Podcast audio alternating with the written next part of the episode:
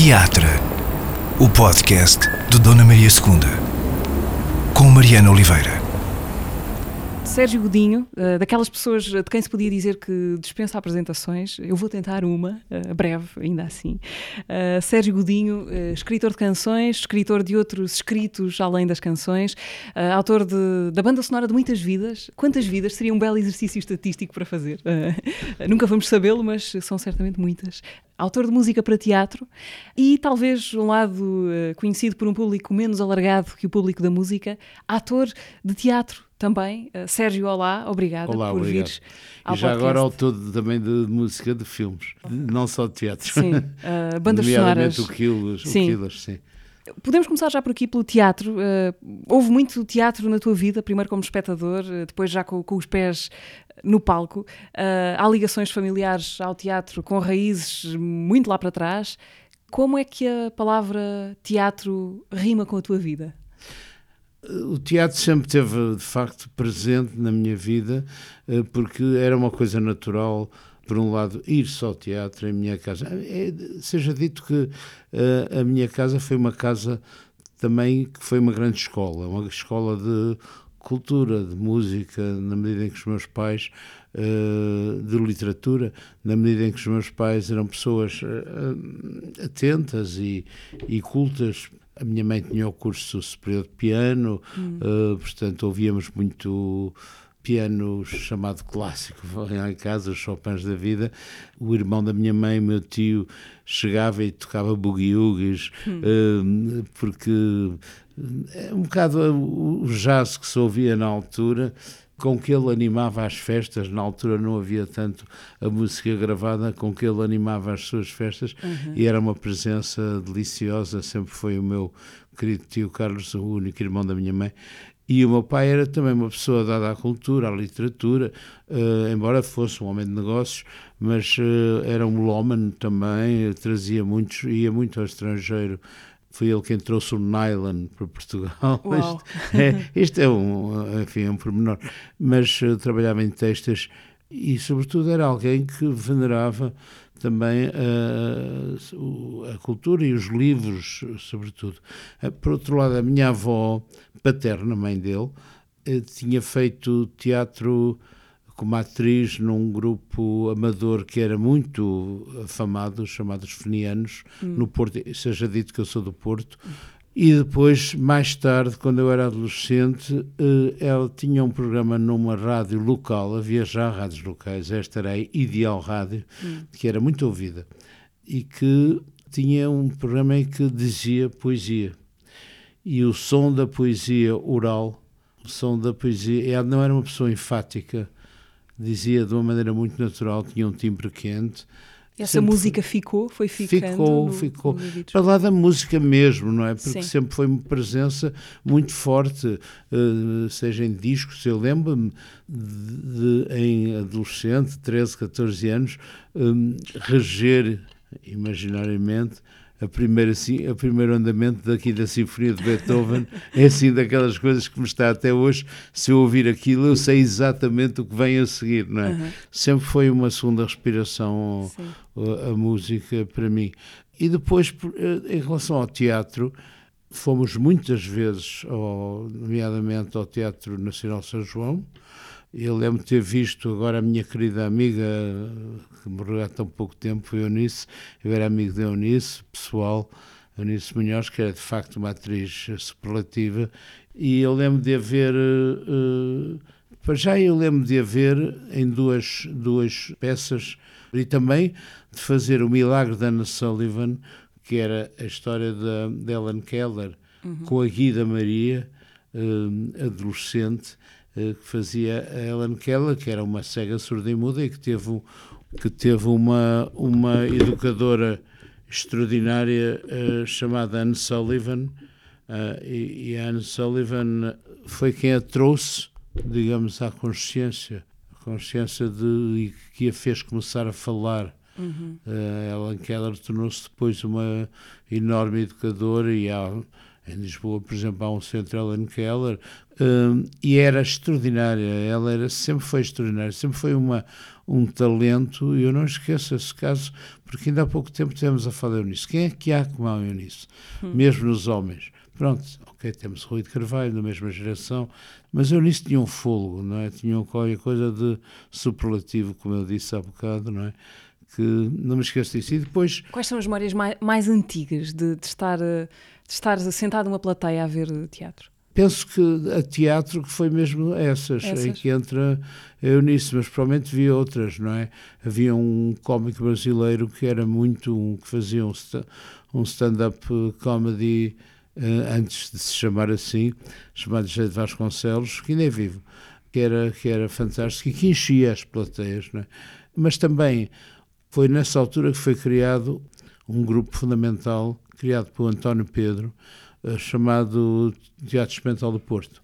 Os meus pais foram imediatamente sócios. Uh, os primeiros sócios dos primeiros do sócios do TEP, onde vi, uh, sei lá, a morte de um caixa viajante, os Ratos e Homens de Steinbeck, coisas mesmo muito especiais, não é? O João Guedes depois começou a aparecer, pai da Paula Guedes, aliás, o João Guedes, que era um ator especial, um, de quem me tornei também muito amigo, porque fizemos um filme juntos, Os Demónios de Alcácer e Quibir, do Fonseca e Costa. Isto são as histórias que depois vêm agregadas a Sim. outras, não é? Começamos a desfiá-las, é, os nomes vêm todos a seguir uns aos outros. Mas o, o, e, portanto, o Teatro Experimental do Porto foi uma experiência de teatro, podia quase dizer, imersiva, não é?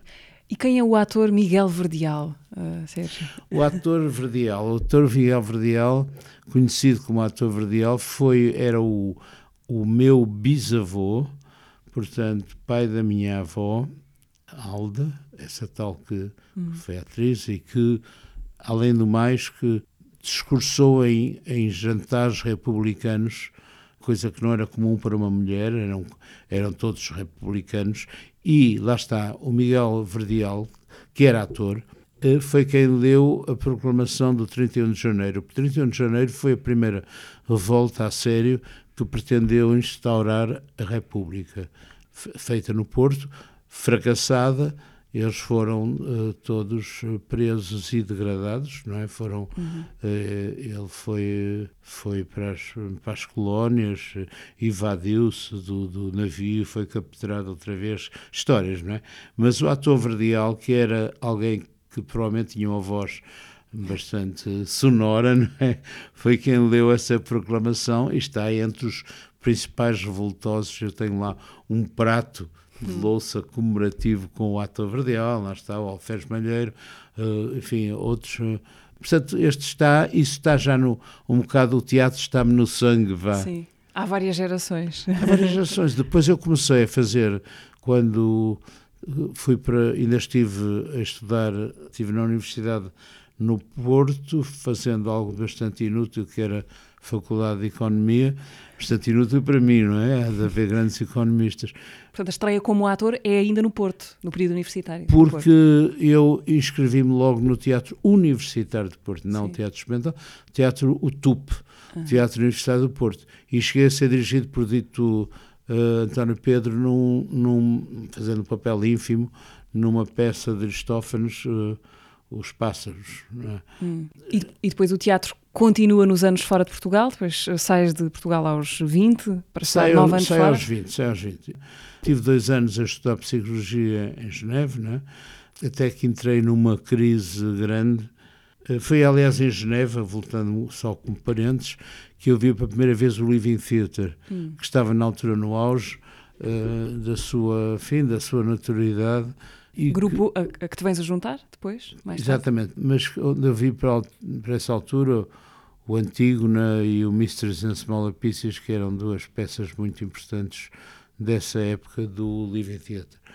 E depois em Paris, eu acabei por, depois de muita vagabundagem uh, à boleia, trabalhar na cozinha de um barco, atravessar o oceano, de facto essa coisa, essa vagabundagem, essa necessidade de ter mundo, vem-me desde sempre. Sempre houve gosto das viagens na, na, minha família, mas de facto eu, eu refiro sempre isso quando se faz, digamos, uma, vá lá, uma resenha breve do meu percurso.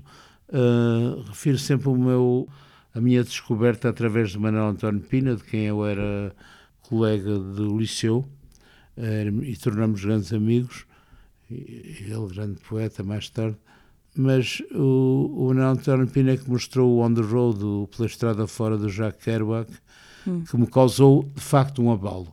Quando se pergunta se há um livro da minha vida, eu digo não há, mas há um livro que me fez partir.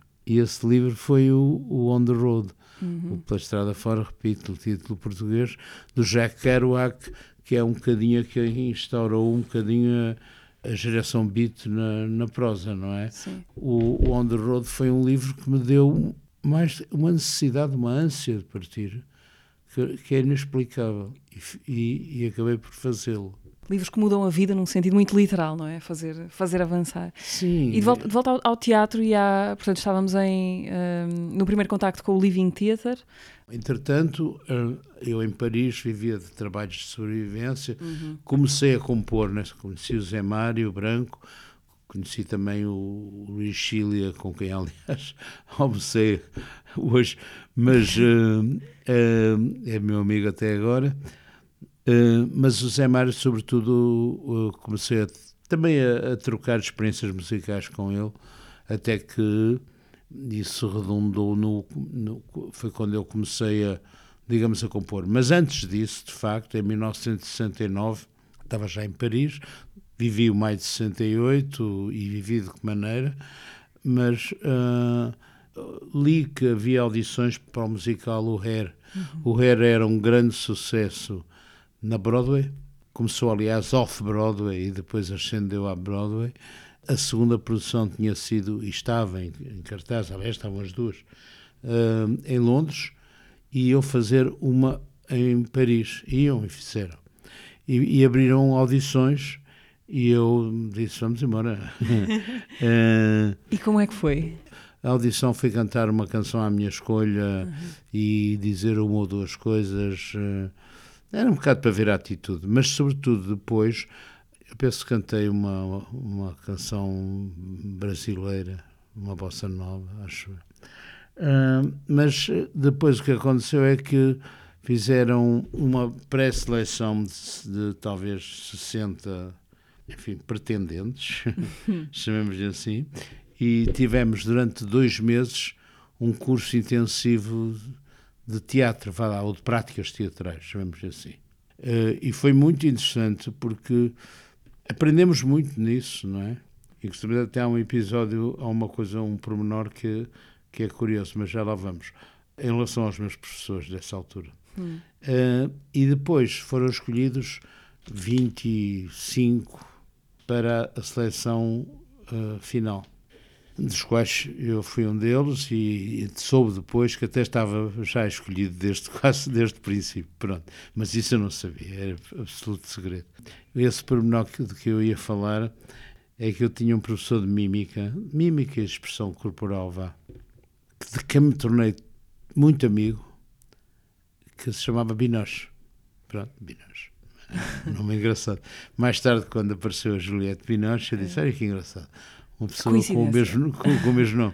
Acontece que ela era filha de Vinoche, só depois é que soube.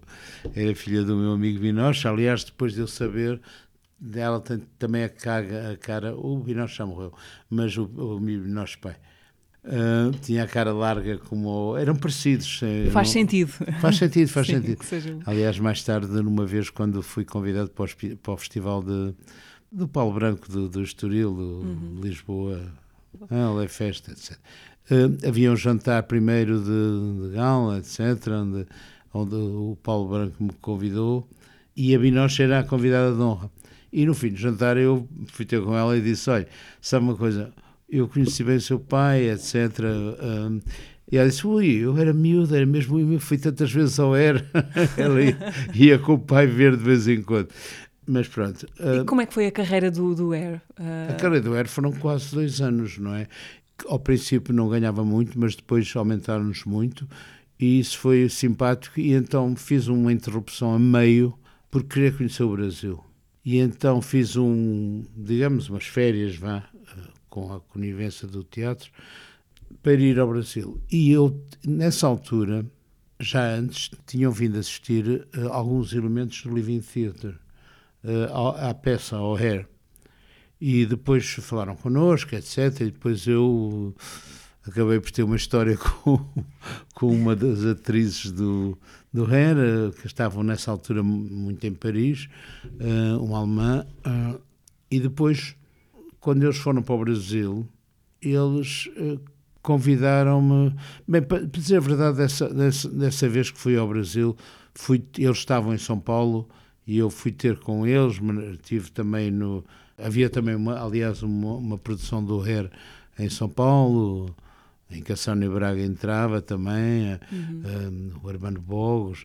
E, e aí. Uh, Estive em São Paulo, estive no Rio, etc. Foi o meu uhum. primeiro conhecimento do Brasil, que me é muito muito caro, porque eu sempre, sempre, sempre digo esta piada, que não é piada aos brasileiros. Todos eles dizem que têm um, uma avó um avô português. Sim. E eu, de facto, tinha uma avó brasileira. É, é facto. Do lado da minha mãe. Um, tinha uma avó, uma avó brasileira e é curioso porque, mesmo na comida portuense e de, de categoria, aquela comida do Norte, havia sempre farofa à mesa. Era assim um, um ritual. Então enchia sempre de farofa aos pratos. uh, mas o Brasil era muito. Eu ouvia muito falar do Brasil. Era um sítio magnético. Uh, era algo que, que, que, eu queria conhecer. Sim. E nunca deixei de querer conhecer. Aliás, estive, há muito, estive agora em maio no Brasil a cantar em São Paulo, ainda agregado. Não foi no 10 de junho, mas agregado ao 10 de junho, foi no dia 15 e fui também ao Rio antes, porque tenho em casa, ficar em casa de amigos, é algo que me é muito caro. Uma coisa é isso, outra coisa são as vicissitudes políticas, mas isso uhum. é outra história. Não diminui o meu amor para o Brasil. Uma coisa é o país, outra coisa é, é aqueles claro, que estão circunstancialmente e, e, e entretanto estive lá preso, etc. Pronto. Eu queria muito saber essa história, porque com o Living Theatre o teatro torna-se uma atividade de alto risco, não é? Estiveste ah, preso. Ah, exatamente. O, Na altura, nos anos que, da ditadura. Depois eu voltei, depois voltei para o RER, isto foi no 71, penso, e entretanto fui convidado, entretanto o Living Theatre estava em Ouro Preto, ou seja, na, no estado de Minas Gerais, e, e, então o Living estava lá a fazer teatro de rua, teatro mais uh, com as comunidades, etc. Tinha deixado, digamos, uma carreira formal nos, nos teatros uh, e, e, indo para uma digamos, uma coisa de, de pesquisa com as comunidades, etc., de prática, também, de certo modo, política. E o que acontece é que estávamos em Ouro Preto e eu fui ter com eles. Fui ter com eles, com a minha mulher da altura, a Sheila, que aliás é mãe da é canadiana, que é mãe da minha filha mais velha. E depois eh, começou uma, uma campanha contra nós, movimento de extrema-direita, um, um, uhum. sobretudo um movimento chamado TFP, Trabalho, Família e Propriedade, o nome soa, soa familiar, com certeza, uhum. Aos senhores do Chega. um, e com, mas tipo com folhetos à porta da igreja a dizer temos que expulsar estes tipos. Era os anos da, da ditadura militar. Da ditadura, sim. era do, do, do presidente era o Geisel, que era, um, era uma ditadura militar completamente, um general, aliás e ditadura militar e, muito, e acabamos por ser presos no dia, no dia em que havia, todos os anos havia um festival de artes e com muito teatro em Ouro Preto. No primeiro dia desse festival fomos todos presos. A polícia rompeu na casa, as primeiras acusações. Não vamos agora, quer dizer, falar em, em pormenor disto, porque eu, eu pretendo, já há bastante tempo que pretendo, mas quero mesmo fazer, quero fazer, ter isso por escrito e ter um livro pode ser não, não só sobre isso, mas que terá essa vertente dessas duas prisões no Brasil. As memórias disso estão vivas? Estão muito vivas? Estão vivas, mas não, não sou eu uma pessoa documental, percebes? Não tenho, tenho, ai, não, elas estão muito vivas, mas não, nunca será um trabalho de historiador, porque falta-me isso, percebes? Falta-me muitas datas precisas, falta-me. Digamos que será sempre uma coisa muito vá pessoal e não direi subjetiva, porque é objetiva, mas quer dizer, mas que só exprime essa realidade. Portanto, repito, fomos presos, dois dos brasileiros que estavam, que entretanto faziam parte da trupe, foram, foram torturados também, enfim, com, eu acabei por, na, na, minha segunda prisão, foi consequência da primeira, visto eu estar expulso também, apanhei choques elétricos na cabeça, com um capuz, foi é, são, são, coisas que ficam, não é? Portanto, está presente, sim, está sim. presente. Bem, mas uh, tivemos dois meses presos dessa vez, em 71. Nessa altura eu era um dos desconhecidos em Portugal, ainda não tinha feito, não tinha saído disco nenhum. Houve uma grande campanha porque o Living Theatre era muito internacionalmente conhecido, uma campanha internacional, não é? Quer dizer, de grandes figuras que assinaram petições, etc. Acabamos por ser expulsos como medida de podemos sair de lá, como medida vá possível para que, visto que o julgamento continuava, fomos absolvidos. Daí eu ter pensado e ter voltado ao Brasil, visto que estava absolvido, pensando que não haveria problema.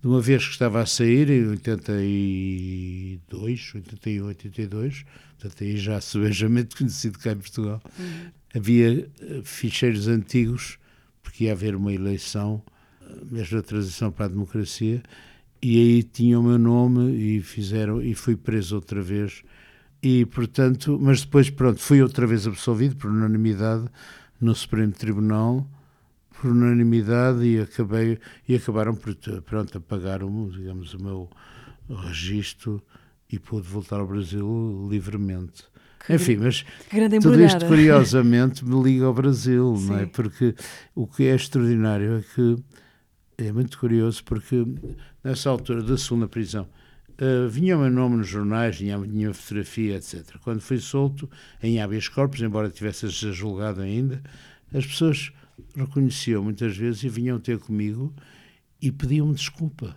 Os brasileiros. Os brasileiros. O povo pedia, pedia desculpa. Pedia desculpa e dizia, mas não foram vocês. Mas é engraçado essa consciência coletiva, Sim. que eu penso que não haveria tanto aqui. Não, não há essa consciência coletiva. Eles achavam que tinha sido mesmo uma infâmia da parte deles, Sim. deles brasileiros. Achei isso, isso, como digo, mais me ligou ao, ao, ao Brasil. Acataram alguma da responsabilidade, não é? É, é.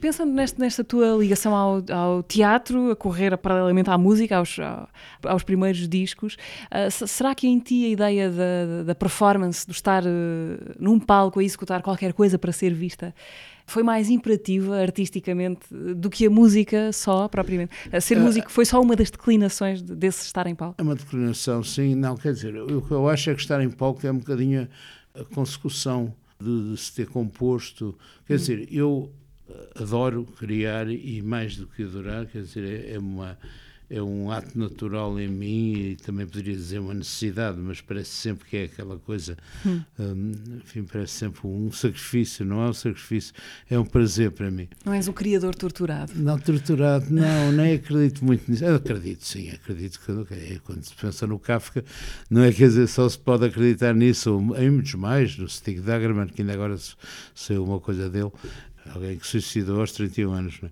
Mas pronto, eu tenho prazer, além da necessidade, tenho prazer em criar.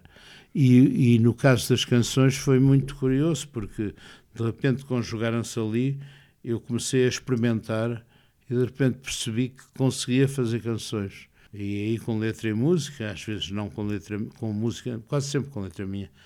Mas uh, comecei a compreender que essa, esse ofício que é um ofício conjugado hum. da canção, são de facto dois ofícios, são duas formas de expressão, a música e as palavras.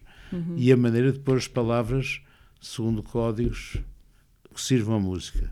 Porque eu começo geralmente pela música e depois é que vêm as palavras. As palavras é que se vêm deitar sobre a música. Exatamente, sempre disse E não isso. o contrário. Um, e não o contrário.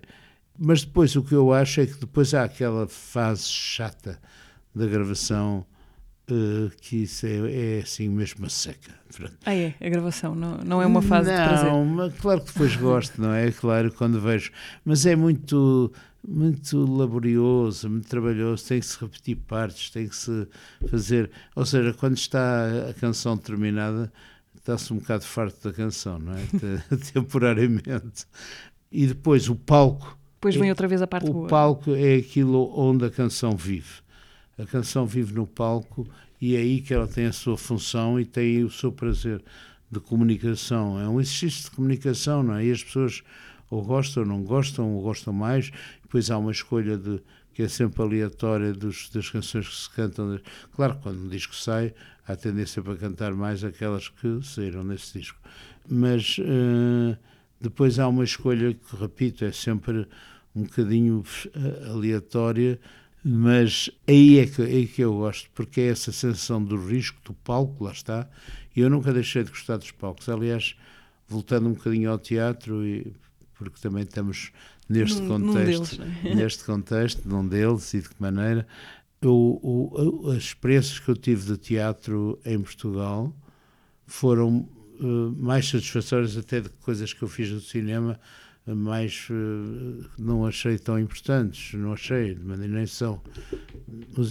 Fazer música, sim, mas como ator porque eu fiz logo, fiz duas peças com o Ricardo Paes, encenadas por Ricardo Paes, a Mandrágora e outra peça de um autor alemão uh, chamado Wolfgang Bauer, que uh, Matina Mágica, Magic Afternoon.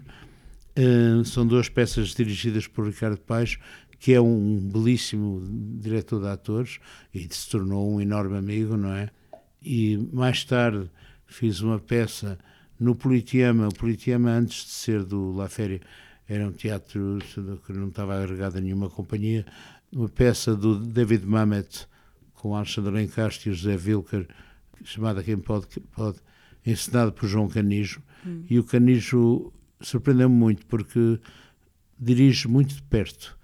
E depois, uh, mais tarde, não há muitos anos, há oito talvez, uh, fiz uma peça com os Artistas Unidos, como ator, ensinada por Jorge Silva Melo, convidado, como é evidente, por Jorge Silva Melo, uma peça de Zé Maria Vieira Mendes. Onde Vamos Morar. Onde Vamos Morar, exatamente. Sim. E que me foi, deu... um regresso ao, ao, teatro. Nessa altura uh, tinhas ficado algum tempo afastado do Tinha teatro? ficado porque eu tive muitos convites, mas eu só voltaria ao teatro se fosse algo que me interpelasse muito, hum. que, me, que me desse gozo, porque é evidente que o teatro é muito desgastante. Está-se a encenar, está-se a ensaiar, perdão, dois meses, suponhamos, não é? Uh, e, e, é tarde e às vezes noite, e depois temos e, e há a própria peça que exige estar presente todas as noites, em uhum. fim de uhum. semana, e inclusive com Onde Vamos Morar fizemos também, como com as outras, bem, mas com Onde Vamos Morar fizemos uma, uma turnê, uma, quase um ano depois, por vários uh, teatros, uh, acabando no, no, Teatro de São João. Seja dito que nós temos muito boas salas. Muito, muito, e eu tenho constatado isso, porque conheço bem através da música, não é? Uhum. temos muito boas salas, houve uma grande renovação, há teatros de raiz, há outros com, que foram teatros uh, transformados, em cineteatros uh, recuperados. O grande salto desse por obra, enfim, por iniciativa do, do ministro Carrilho, do Manuel Maria Carrilho, uhum. que foi um bom ministro da, da Cultura. Aliás, eh, nem sequer foi até ao fim o que ele queria, mas era uma, uma rede de teatros integrada, mas em que existem magníficas salas de espetáculos. Dou um exemplo. O Teatro Municipal da Guarda, eu já tinha estado lá, na, é um teatro de raiz feito nessa altura, e tem uma sala, uma outra sala mais pequena, um pequeno auditório chamado, uhum. que eu não conhecia, onde nós fizemos onde vamos morar. Uhum. Isso também me permitiu, às vezes, conhecer espaços mais pequenos e um dos, dos prazeres da minha, das minhas profissões de palco são é o conhecimento de, de, das salas de Portugal e Sim. dos públicos. Uh, neste teatro, a tua ligação a este teatro, para além da ligação como espectador, qual é? Quantas vezes é que, se, é que te cruzas profissionalmente com Dona Maria II? Há a Tropa Fandanga, não é? A banda é a sonora Fandanga. da Tropa Fandanga. Eu acho que é a Tropa Fandanga, que, que, me lembro, não é? O Tropa Fandanga foi... Uma, Teatro Praga, 2014. Dos Teatro Praga, que era uma espécie de revisitação da, do teatro revista, ou seja, respeitando os códigos e ao mesmo tempo indo refrescando-os. Eu fiz canções, várias canções para o houve também um aproveitamento de uma canção que já existia, a Marcha Centopeia, mas fiz canções originais e gostei muito, porque eu gosto muito dos trabalhos dos Praga, o diretor, o diretor é um dos elementos que foi um dos elementos preponderantes do, do Teatro de Praga. Mas na altura não era, Pedro Peninho, mas sim, na altura não, era diretor. Na altura não era, não era, não era. Portanto, nem é por isso que estamos a sim. falar disso, não é? Deu-me um grande prazer e deu-me um grande prazer frequentar este teatro, que eu também fui frequentando ao longo dos anos como espectador, não é? Achei muito, muito interessante do, do tempo do Tiago Rodrigues. Uh, vim cá quartas-feiras seguidas, uh, porque havia uh, as peças do clássicas gregas revisitadas e esse conquistar de públicos e essa constância do, do teatro achei que foi um ato desde logo notável uhum. e, e, que deu mesmo, enfim, no melhor sentido ter uma grande refrescadela neste teatro. Sim. Voltando ali atrás, aquela coisa do, do, uh, do, do estar em palco, da, de certa maneira, da adrenalina de estar, de estar em palco. Há um episódio passado aqui há uns anos, uh, uma, num concerto no Bons Sons, uma queda relativamente aparatosa que te aconteceu, que creio que deixou as pessoas bastante assustadas, até quem estava. Houve sangue pela cabeça. Houve sim. Mas acabaste o concerto e só depois é que foste para o hospital. E eu fico a pensar nas, hum, nas razões profundas que, que, que, te levam a fazer isto, porque não acontece, eu diria, no, em nenhum outro trabalho. Se uma pessoa estiver uh, ficar ferida no seu trabalho de escritório, uh, não continua estoicamente a trabalhar, não é? E ali, na verdade, nada de grave ia acontecer se parasses, não é? O, o que é que te fez continuar? Uh, a palavra profunda é, é, adequada porque os dois lenhos foram, foram, foram bastante profundos. Numa, na testa, depois levei, felizmente era num, num sítio onde havia cabelo, uh, um, levei cinco pontos e quatro pontos nos dois lenhos que fiz, profundos. Uh, os americanos dizem show must go on, não é? Uhum. Quer dizer, o espetáculo tem que continuar e é bem verdade. Ou seja, eu explicando singelamente. o palco tinha uma regularidade qualquer. O, o Festival Bons Sons, é, seja dito, é um, um, festival de, só de música portuguesa, numa pequena aldeia chamada Sem Soldos, perto de Tomar. E é muito agradável porque aquilo ocupa a aldeia toda. A aldeia torna-se um festival. To torna, é? até porque, por exemplo, numa capela desafetada, fazem os concertos num, mais pequeno, com menos gente, noutros locais, etc. E havia o palco principal e eu era, digamos, a cabeça de cartaz do, do último dia do, do festival. E de repente ficou-me um pé preso e eu caí de uma altura de 3 metros para, para o chão. Felizmente, digo eu, havia dois grandes alto-falantes voltados para, para fora onde eu bati com a cabeça e fui abrir, que também abri, segundo o cálculo, bati eh, numa deles e depois bati no outro e depois caí no chão. Não parti osso nenhum, foi extraordinário. Bom, e, mas, mas fui para trás a sangrar da, da testa, é evidente. Os bombeiros uh, pararam-me o sangue e o, o pessoal que estava comigo, inclusive que, que, o meu, enfim, o meu sócio, digamos, queria, queriam que eu fosse imediatamente para o hospital, não é? eu disse, não, então eu sinto-me bem. Foi um risco, porque eu podia ter tido, quer dizer, foi assim que o Joaquim Agostinho morreu, não é? Quer dizer, porque podia ter tido uma hemorragia interna na, na cabeça, não é?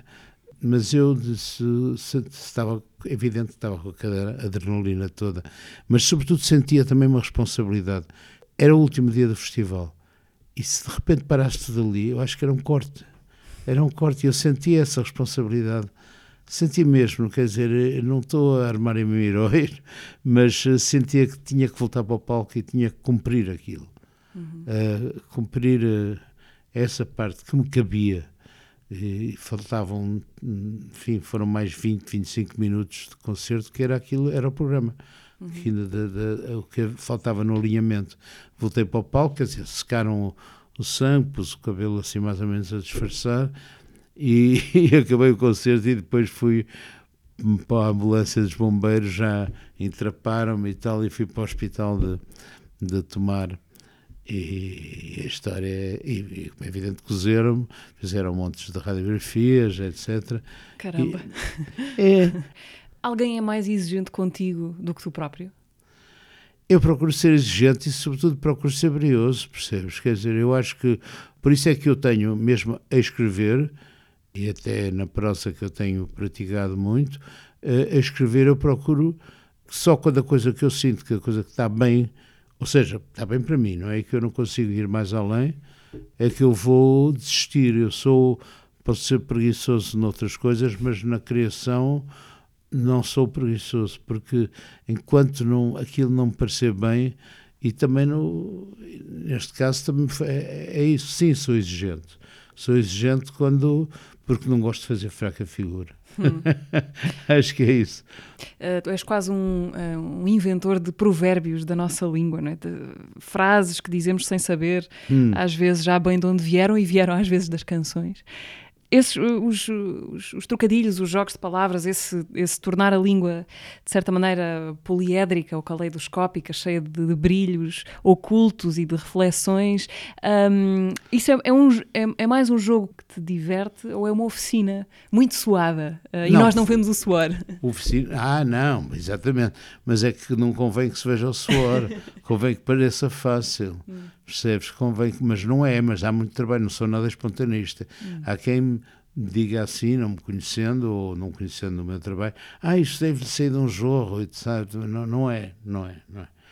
Não é de maneira nenhuma de um jorro.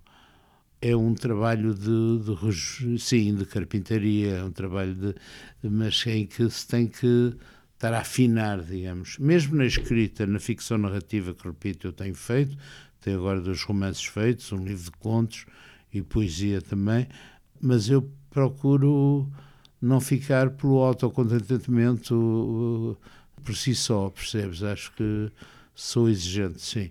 Mas não é, mas não é, às vezes não é, demora tempo, mas também o que eu acho é que não tenho, não tenho medo de ir criando para depois uh, olhar outra vez e dizer, epá, isto não está assim, tão bom como eu estava. Ontem à noite pensei que. É? Sim, até porque a escrita de ficção longa tem isso, não é? Fica do dia anterior e no dia a seguir Exato. temos de confrontar-nos com, com, o que aconteceu com, na noite com passada. O que realmente aconteceu na noite passada. uh, e às vezes, assim, com, com um copo a mais, ou com um químico a mais, ou com. Uh, enfim, uh, a coisa não fica tão fica-se mais autocondescendente. Hum. E eu não gosto de autocondescendência. E neste momento da tua vida, e como disseste, houve dois romances, uh, um livro de contos, um livro agora muito recente em que palavras são imagens, são palavras. É que é de, de poesia e de, e de fotografias que eu tirei. Sim. E um bocado um confronto, às vezes mais ou menos óbvio, entre a fotografia, a imagem e o poema. Hum. Antes houve dois, dois romances, O Coração Mais Perfeito e, e o Estocolmo. Estocolmo não é. Não, não fala da cidade. Não esperem um guia turístico não, sobre fala, a Suécia. Não, fala da Síndrome de Estocolmo. Fala da Síndrome de Estocolmo. É, antes disso houve um livro de contos chamado Vida Dupla. Portanto, isso foi uma nova valência, digamos, que me foi surgindo de uma maneira também misteriosa, porque eu não sabia que que tinha aquilo ou que, que, conseguia apurar aquilo. Foi... Mas sabias que tinhas histórias, porque as canções têm muitas histórias. Não, eu sabia que tinha histórias, não sabia como contá-las, percebes? Hum. Eu, histórias vão surgindo, elas vão surgindo, até porque quando se está a escrever, seja contos, um tempo mais curto, mas seja os romances, tenho outro, aliás, praticamente pronto, outro romance. Outro romance? Sim, mas uh, uh, penso que sairá para o ano mas as histórias depois vão, vão chamando-se, não é? Elas, uh, digamos, as personagens começam-te a perguntar, isto não é um clichê, começam-te a perguntar para onde é que eu vou, hum. quem é que eu sou, com como é que eu interajo com essa a outra pessoa com quem estou, uh, que me está a acontecer, o que é que me está a acontecer. É isso, não é?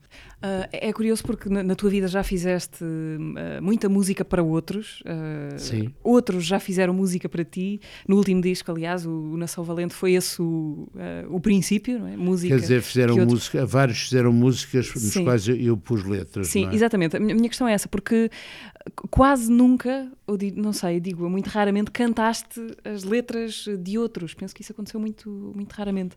É mais difícil delegar as, as palavras, cantar palavras que não sejam do Sérgio Godinho, É, causa da sensação de que a canção não é do Sérgio Godinho. Sim, eu, eu- há exceções, mas são, raras. Ah, quer dizer, por exemplo, eu fiz duas ah, músicas com letras do Alexandre O'Neill, com poemas do Alexandre O'Neill, por exemplo. Ah, há uma- um poema muito curto chamado Mesa, que eu pus em música, por exemplo. E também no disco Coincidências há várias canções com música, seja do Milton Nascimento, da Barca dos Amantes, Ivan Lins, que é de ser de nós, mas eu queria uma letra do Chico Buarque. E então dei, nessa altura, o Coincidências foi um, foi um projeto em si, eh, mas eu dei uma música ao Chico, disse, queres fazer uma música? Queres fazer uma letra? Perdão, e ele fez uma letra chamada Um Tempo que Passou. Portanto, aí é, é a letra do Chico Buarque, porque Chico Buarque dizer, é o mestre das palavras, não é? Eh, e eu queria uma música do, do uma canção com letra do Chico. Sim. Mas as, as exceções são tão poucas que já falámos delas aqui todas. é? Exatamente, eu acho que sim. é mais difícil abdicar da, da, da letra, cantar. eh, É. Ou seja, a noção da autoria eh, está mais ligada à palavra do que à música. Tá, tá mais, posso dizer que sim. Posso dizer que sim, mas eu fui descobrindo isso porque mesmo no, no meu primeiro disco há, há músicas de José Mário Branco e letras minhas, não é? E mesmo no meu último disco, portanto, Nação Valente, eu pedi ao Zé Mário uma música e fiz uma letra de uma rapariga de 21 anos chamada Mariana Paz, esse nome. Ah, eu tenho, tenho uma curiosidade sobre, hum, sobre isto. uh, Aqui no podcast de Volta e Meia, e porque passam aqui muitos atores, falamos uh, de. Já temos falado várias vezes da memória. uh, Desse músculo fascinante, a memória dos textos, de como é que funciona Uau. esse armazém das palavras que vão, que vão É ser verdade, ditas é em verdade. Eu queria perguntar como é que se armazenam 50 anos de letras uh, de canções? Ca- as tuas palavras uh, são crias fiéis que ficam contigo? Nunca as esqueces ou elas também se vão Ah, embora? não, não, como é que eu me posso lembrar de todas, eh, de todas assim, que Crias Fiéis seria assim, uma, tem uma prole grande, de facto, mas eu tenho boa memória à partida. Claro que já foi melhor, porque a gente desgasta-se, não é? Eh, mas, eh, mas tenho boa memória. E, sobretudo, pratico-a, não é? Eh, eu, por exemplo, a não ser que seja no princípio que tenha sido um disco que eu ainda não tenha bem interiorizado, se estiver a cantar canções novas, ou então se tiver, por exemplo, os espetáculos que eu fiz com o Jorge Palma, aí tinha a ajuda de um- do- da letra, quando cantava canções dele, quer dizer, não, não, não sabia as canções todas, to- depois acabei por saber, não é? Mas ao princípio nós fizemos muitos concertos, mas eu não gosto muito de estar a olhar para a letra, e então pratico esse exercício de memória ativa que é saber a letra de cor, percebes? E, e é um exercício que é muito interpelante, porque tu tens que estar sempre um bocadinho à frente para saber o que é que. Estás sempre em dois, em dois níveis. Tens a estar a cantar a própria letra e tens de estar sempre a pensar, sobretudo quando é uma nova estrofe ou assim, o que é que é a primeira frase dessa estrofe. Tens de estar sempre um bocadinho a antecipar. Há um bocadinho aquela coisa do da dissonância dos tradutores simultâneos, não é? Dos intérpretes simultâneos que ou, ou tradutores. E então é um exercício que passa a redundância, exercita a memória. Isso, portanto, eu gosto disso. Além de que é evidente que no palco dá uma espontaneidade muito maior, não é? Além de que as palavras com música guardam-se mais facilmente do que sem música, não é? Também, também, mas pode ser enganador, porque também porque eu, já me aconteceu estar a repetir, se, se há uma pequena distração, estar a repetir uma parte da canção que eu já disse eh, e se- sem dar por ela, e depois, ui, já disse isso, e às vezes até procuro e recuperar o que não disse, percebes? Aí é um exercício ainda mais exigente. Seja dito que as pessoas não notam na maior, parte das vezes, não é? mas, mas, mas é isso. Fazemos aqui uma pequena pausa para recapitular no minuto o teatro passado. Foi com a Odete eh, que conversámos e foi assim. A maior parte da minha infância foi a aprender flauta transversal ah, e na altura eu achava assim mesmo muito ardentemente que ser compositora. Depois eu desisti e fui para o teatro toda a gente achou que eu estava maluca. Eu tenho uma relação muito tensa com o teatro no geral, porque realmente passei um pouco mal em termos de educação de teatro. Para em 2017 eu tive assim um mega breakdown na minha vida pessoal e fiquei adeus teatro, nunca mais. Quando é uma, as pessoas que tu supostamente admiras te dizem que não há lugar para ti, a não ser que tu sejas diferente do que és. É meio que chato. O eu, o sujeito, a subjetividade, ela é o filtro com que se lê todo o resto das coisas. Eu acho que se alguém me dissesse há 10 anos o que é que seria a minha realidade agora, eu chorava. Acho que chorava mesmo. De felicidade mesmo, de gratidão.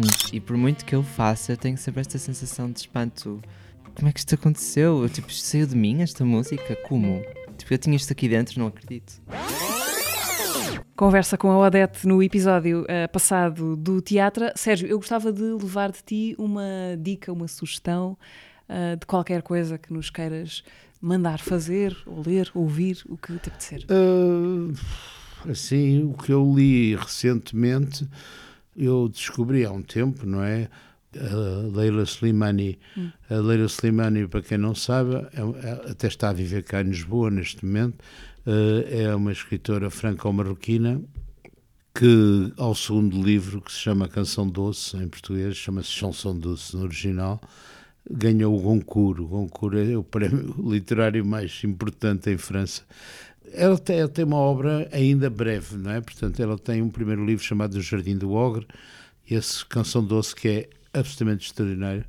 Eu acho que vale a pena, recomendo esse, é? Uh, depois tem um, um, livro chamado O País dos Outros, que é um livro mais de outro teor, em que se passa também em Marrocos, eh, ela também um bocado confrontada com as suas memórias. E agora tem um livro chamado Perfume das Flores à Noite, que é um ensaio, de facto, mas que é muito interessante porque eh, foi, é um convite que foi feito, segundo parece, a vários escritores, de passarem uma noite num, num, num edifício em Veneza que é um museu de arte contemporânea, uhum. uh, que é o Palácio da Gana. E então é um bocado de reflexões também sobre não só o que vê, mas também sobre a sua vida e um bocado o rememorar uhum. esse, o perfume das flores à noite. É muito, muito interessante. E, portanto, sei lá, o, outro dia ela fez uma, ela fez uma, uma conversa no, no São Luís, naquela, naquele festival 5 Festival ah, uh, Literário 5L, Lisboa 5L. Lisboa 5L.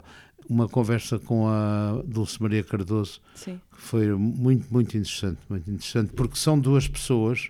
A Dulce é alguém que veio do, de Angola com 11 anos, qualquer coisa do género. Aliás, o primeiro livro dela chama-se O Retorno.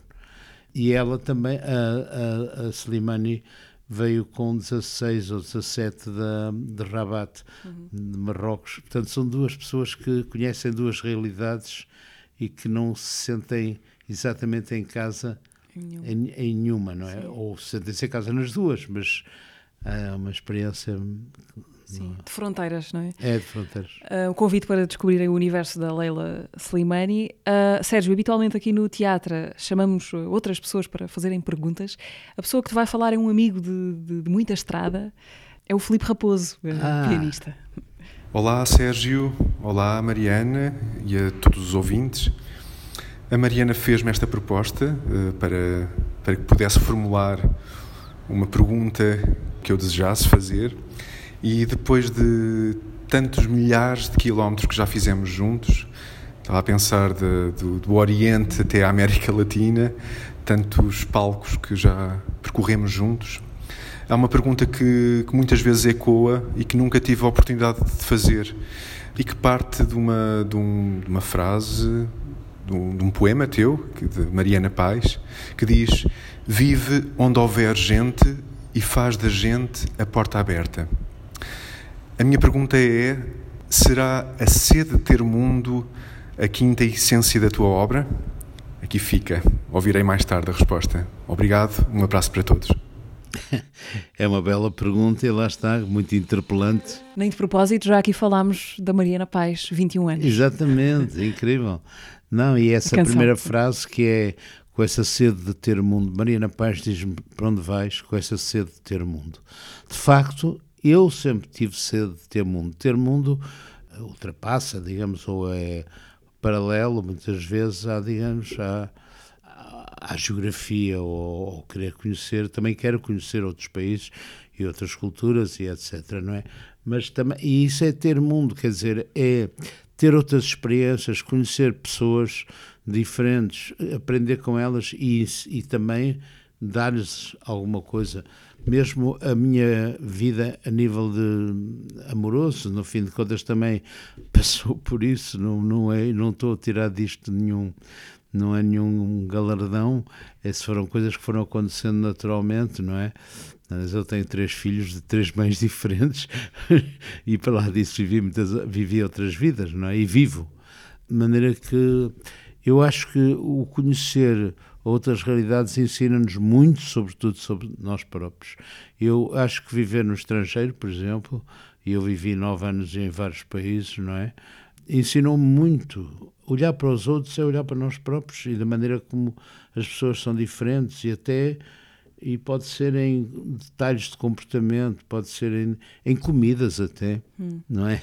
Um, sempre fui um curioso e, um, e, também um experimentador, mas sempre fui um curioso da vida e, e isso repercute de facto, como o Filipe diz, e é, muito bem, no meu trabalho. E, e mais e não é por acaso que surge o Filipe, não é por acaso que surgem outros músicos que se cruzaram e, ou que tocam, ou que tocaram comigo, porque de facto eu também quero saber deles, quero saber o que é que são os mundos deles e quero saber o que é que eles me trazem e quero experimentar isso e sou muito, por exemplo, eu nunca fiz arranjos eu para as minhas canções. Uhum.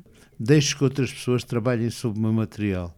Sou muito muito aberto ao que me tragam aos olhares dos outros. Ao que me tragam, não é? É muito interessante ver as canções transformadas por outras outras, outros sons. Aliás, não falámos aqui dele, não houve tempo para tudo, mas muito recentemente, e fica a dica para irem explorar, houve um disco muito, muito um, também um objeto de amor chamado SG Gigante, uh, orquestrado pela Capicua, com músicos da, da, da, área do hip hop a fazerem, a revisitarem à sua maneira. Sim, canções. orquestrado não, enfim, a, a capitaneado, digamos. Capitaneado, nesse sentido. Curadora, uh, curadora. Uh, mas capitaneado pela Capicua, porque ela é uma pessoa que, que, que sabe, sabe conhece esses universos, conhece as pessoas e, e, eu não tive a ver com, uh, uh, à partida não tive a ver com esse projeto, Foram, foi uma, uma proposta eu, mas lá está, eu achei, achei muito bem. Mas aí as minhas canções, com exceção da canção da noite passada com o Dino Santiago e com a, a Rita Vian, que é bastante fiel ao original, nas outras canções, as minhas canções foram ponto de partida. Sim. O que também acho interessante, percebes? Quer dizer, muitas vezes lá está a minha canção, uma frase, que força é essa, ou Itelvina, há, há uma frase, mas, ou duas frases, ou três frases, mas depois são pontos de partida para a criação própria e que eu sinto-me feliz também por suscitar essa criação, não é? Há muitas perguntas nas tuas canções, não é? Pode alguém ser quem não é? Que força é essa? Que força é essa? Uh, o que é que tem o Barnabé que, é que, é diferente que há de ser de nós? Uh -huh. uh, Semeaste muitas interrogações nisso. As perguntas nas canções, essas interpelações, de certa forma, são formas de, de não nos deixar ir embora quando a canção acaba? É, é, é, é quando se pergunta pressupõe-se que as pessoas que também cada uma responde à sua maneira, não é? Quando está a ouvir, não é? E portanto eu gosto disso, não de afirmações perentórias e também as tenho, como é evidente, tem que se ter, mas eu gosto muito dessas perguntas porque é abrir a estrada, não é? Quer dizer, e é para a viagem das pessoas, não é? E mesmo noutras canções em que não há perguntas expressas, elas estão lá, elas estão lá, percebes? E gosto muito que as pessoas sejam estimuladas pelas minhas canções, sim, ou pela minha criação eh, em geral. Sérgio, para, para terminarmos, um, qual é a aventura do Tintim que gostarias de ter vivido? Era o Tempo de Soleil. Ah, é já naquela... está pensada a resposta. Não, porque sempre foi o álbum que eu gostei mais, uhum. o, o, Templo de, o Templo do Sol, porque é lá na América do Sul e realmente é, é absolutamente extraordinário. Há, há um movimento, há um, um momento que é muito especial para mim, porque é altamente simbólico, que é quando há um, uma, uma grande catarata E há uma das personagens, esse é o Capitão Haddock, que foi, uh, mas que, que se perde, ou seja, caem, eles caem, e há um dos personagens que cai do outro lado da catarata. E eles vão que estão perdidos até que se percebe que, que está vivo e, e eles acabam por atravessar essa parede. Essa parede é simbólica, não é? E atravessar literalmente para outro mundo, onde há uma, uma civilização uh, uhum. que acabam por descobrir, uh, deslocando umas pedras. Uh, esse atravessar da, da, da parede, quando eu era miúdo, para mim era super estimulante, não é? E de facto o Tintin é um caso único, porque foi uma personagem que foi crescendo. Ao princípio era bastante mais primária, até algo racista no caso do Tintin Congo, mas depois foi crescendo, foi amadurecendo. Foram entrando outras personagens. O Capitão Haddock só entra para aí na sexta, no sexto álbum, o quinto, que é, que é um contraponto, não é? Ao, ao Tintin, uhum. que é extraordinário. E depois, quando aquilo acabou, acabou. Nunca mais fizeram como noutros, no caso da Asterix, no caso do Lucky Luke, no caso de muitos. Continuou com outras Continuou com outras pessoas a imitarem o estilo. Sim. Não, acabou, acabou. Aquilo, isso é, é, é notável. Esta conversa também acabou. Acabamos do outro lado da catarata. Uh, Exatamente. Sérgio, muito obrigado. Foi um prazer, foi um prazer. É um prazer também conversar sempre contigo. Muito obrigada por mais, por mais este encontro. É verdade. Uh, e obrigada pelas canções e, pelo, e, por tudo o resto, pelas palavras okay. todas. Uh, fechamos aqui mais uma conversa teatro. Uh, está tudo para ouvir e subscrever no Spotify, YouTube, SoundCloud, Apple Podcasts e Google Podcasts. Até daqui a 15 dias.